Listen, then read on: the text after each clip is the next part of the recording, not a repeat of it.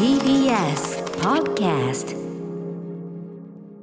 時刻は7時47分です TBS ラジオキーステーションにお送りしているアフターシックスジャンクションはい、パーソナリティの私、ライムスター歌丸です。笑い声 TBS アナウンサー熊崎和人ですさあここからはまだ名前がついていない日常の場面や感情に新たな名前を与え声高に提唱していく新概念提唱型投稿コーナー何私台本読んでたらなんか笑いが起きてる何がそんなにおかしいんだろう。まあ、いきますね。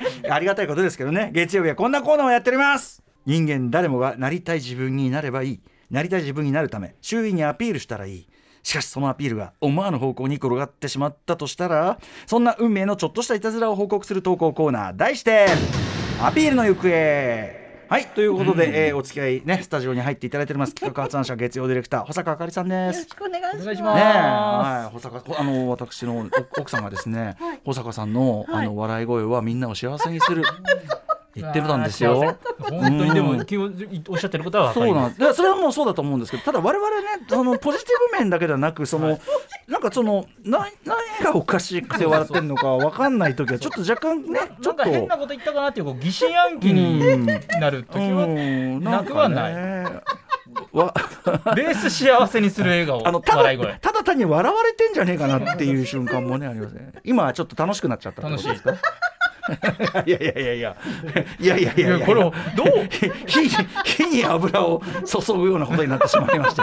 ねえ。まあまあでも大好評コーナーですよ、い。やいやいやいや。は保坂さんのおかげですからね。ありがとうございます。さてさてということで、えー早速ですが今日はですねその成人の日ということで、はい。えーね、問題あの問題というかずっとオープニングから言ってますけど、熊崎さんのあの成人式の時の写真「N スタ」で公開された写真ともちょっと関係あります、えーこんな感じのメールをご紹介したいと思います、ラジオネーム無回転観覧車さんからいただいたアピールの行方です、歌丸さん、熊崎さん、保坂さん、こんばんは、どうもこんばんは。えー現在絶賛上映中のザ・ファーストスラムダンクを見て、ふと思い出したアピール案件があるので聞いてください。はい。あ、ありがとうございます。ん。ね、第ゼロ巻、ね、10フィート。10フィート。音楽劇中の音楽も良かったです、はい。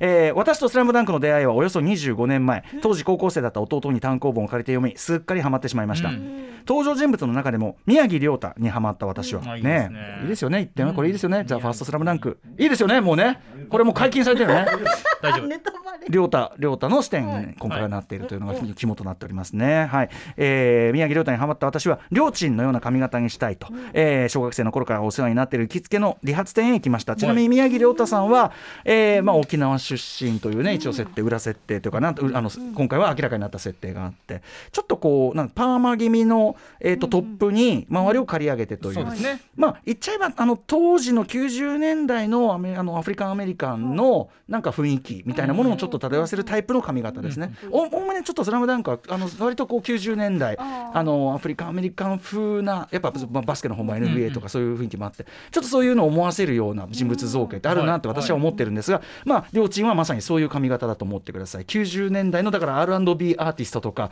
あのバックダンサーとかに結構いた感じの髪型というかね、はい、えーと言っても過言ではない感じだと思いますが。で、えー、と行きつけになってるリハーサルに来ましたと、はいえーしかし有名人の雑誌の切り抜き等を見せてこの髪型にしてくださいということがとにかく恥ずかしかった私は宮城亮太の姿を必死に思い出しながら口頭でリハーサル店の親父さんに伝えました。こうしこうしてくださいっていうのが恥ずかしくってどうやって言ったんだろうねこれね。カットの途中もこんな感じ？と何度も聞いてくれるたびに必死に思い出しうーんもうちょい刈り上げてください。えもっとなの？こんな会話を繰り返しながらようやく完成。確かに普通の感覚で言えばかなり上まで刈り上げるっていう、言ってますよね感じかもしれないから、うんえーしかし鏡に映ったその顔は宮城亮太というよりも、スラムダンクにおけるライバル校両南高校の福ちゃん。こと福田吉兆みたいな髪型でしたこれねちょっと後ほど言いますけどまあでも別にこれ全然この髪型かっこいいと思うん。だけど、えー本当にこれでいいのと最後までいぶかしげな親父さん。私はここれですよいやーいい感じだなありがとうございました突然店を出ました、えーしばらくはやっちまった感を、えー抱きつつ過ごしていましたがそのおかげか宮城亮太に次いで、えー福田吉兆も推しから推しキャラになりましたいいじゃないですかあの出来上がりを見た自分を振り返り、えー安西先生の名言「諦めたらそこで試合終了ですよ」が聞こえた気がしましたということで。えー、とそのだからさっき言ったように宮城亮太さんがこう刈り上げで上がまあちょっとこうパーマっていうかな、はいはい。パーマ的な、えー感じになっているのに対して、えー、と福田吉兆さんはあの刈り上げのラインとかかなり近い線まで行った上で、近い。まあなんていうのかな直毛がちょっとあっちゃこっちゃ飛んだような感じということなのかな。なので全然これはこれで僕かっこいいと思うんですよね。ますよ。はい。まあそのまあ福ちゃんのキャラクター上どうかっていうのはあったとしても、でもでもさ「スラムダンクの登場人物にの何せよ慣れたんだからいいじゃんね。なかなかならないですよね。本当ですよ、うん、最悪あれはなるあの広北にはなれるわけだからさ、ね、どこまで行ったって広北にはなれるわけだから、まあまあねあれはね違うんだよ。あのね坊主頭ののバリエーションというか、ちゃんと頭の形とか体格によってスキンヘッドこそ見た目変わるんですよ結構。だそれちゃんとやっぱねさすが井上武彦先生書き分けない。再現され全員坊主頭なのにちゃんと分かるわけじゃない。で結構そのもちろん顔立ちが違う人もいるけど顔立ちそのものは比較的近くてもちゃんと書き分けができてるわけ、へー。あれはね要はあのねスキンヘッドにサングラスだと歌丸に似てるなんてことをすぐ言い出すバカ者ども。あいつらのそうん。うんうんうんの精度の低さ？ね。そういう比べるともう全然団地団地。精度の低さ精度低い。精度低い。やっぱ井上武彦精度高い。ここ。そういうことですね。お前らと井上武彦先生の差そこ。そりゃ差はあるわ。そりゃ差あるよ。厳然たる。厳然たるさそこ。うんことでねその髪型問題で、はい。やっぱ髪型アピール問題というのはね、うん。もうとにかくやっぱりこう思春期ついて回る問題じゃないですか。はでですね、まあ、ええ。か風戸さんの風戸さん。そのあれですよ風戸さんの成人式。13年前13年前の成人式2009年とおっしゃいましたか、はい。2009年のはずですこれ。はい。2009年。でこの髪型というのは当時のヤマピーを？そうです。あのブザービートというですね、えーバスケットボールのドラマがあって、その時に、まあ、山下智久さんがしてた。ちょっと長めの髪でパーマをかけているっていう、うん。その髪型を意識した、うん。ちょうどそのタイミングが成人式にぶち当たったと。あの僕一応ちょっとフォローの言わせていただく、フォローじゃないね。そのフォローというかその言わせていただくフォローとかフォローじゃもない。んですよ違う違う言わせていただくと、はいあわかりますよ。はい。あの要は今の熊崎君の雰囲気との偏差において、はい。この写真を見てなんちゃらかんちゃらとか言いますけど、ええ。別にこの人単体で見たらあかっこいいっていうふうに思い全ます。然私は誇らしいですよ私は誇らしい。私はこの当時は誇らしいとすら思ってるんですよ。全然いいと思う。シーサイドスクワットさんもね、えー金曜の「N スタ」で成人式の特集があり、はい。えー二十歳の風戸さん日比さんホランさんの写真を披露していましたと、うんで、えーそこには当時ヤマピン憧れ毛量の多いふわを裏上回るもわっとした髪型の、えー、風戸さんが写っていました、でホランさんが「でも笑顔とか全然変わらないですね。日比さんも本当ですね」と言い風戸さんは当時と同じ笑顔を再現すると日比さんから「無理しないで」と諭されていたのが微笑ましく面白かったです。そんなこともありりました、はい。いやでこれはい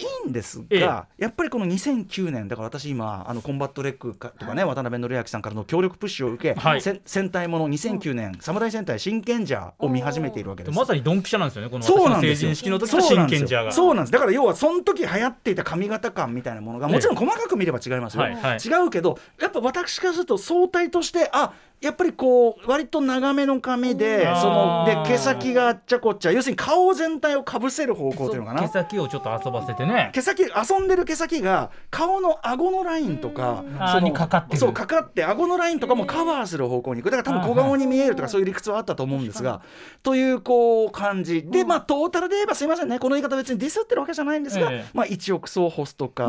まあ当時そうだったのえかな。ー、私があのファイナルファンタジー、えー、15のあの登場人物たちに感じる。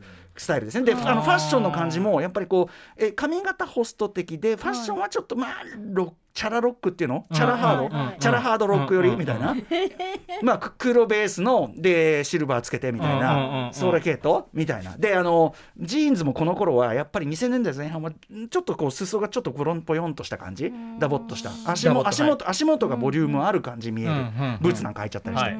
みたいなものだったので、なんかその時代感っていうのは僕はその熊崎君のこの姿にも見たわけです。いやだからそうですよ私だって当然この時代別にこれが特殊な髪型だったわけでもないですしこれがもそうですう平ね。均というか、そうですよね。そうなんですよ。はい、だから誰にもこここいやいやの髪の毛で歩いててやだから熊崎君を特定にああの笑おうということではなく、はい私が言いたいのはこの2000年代前半の何か映像作品とかその真剣ジャーも含めて見ると俺が感じるうっていう感じ。Junction.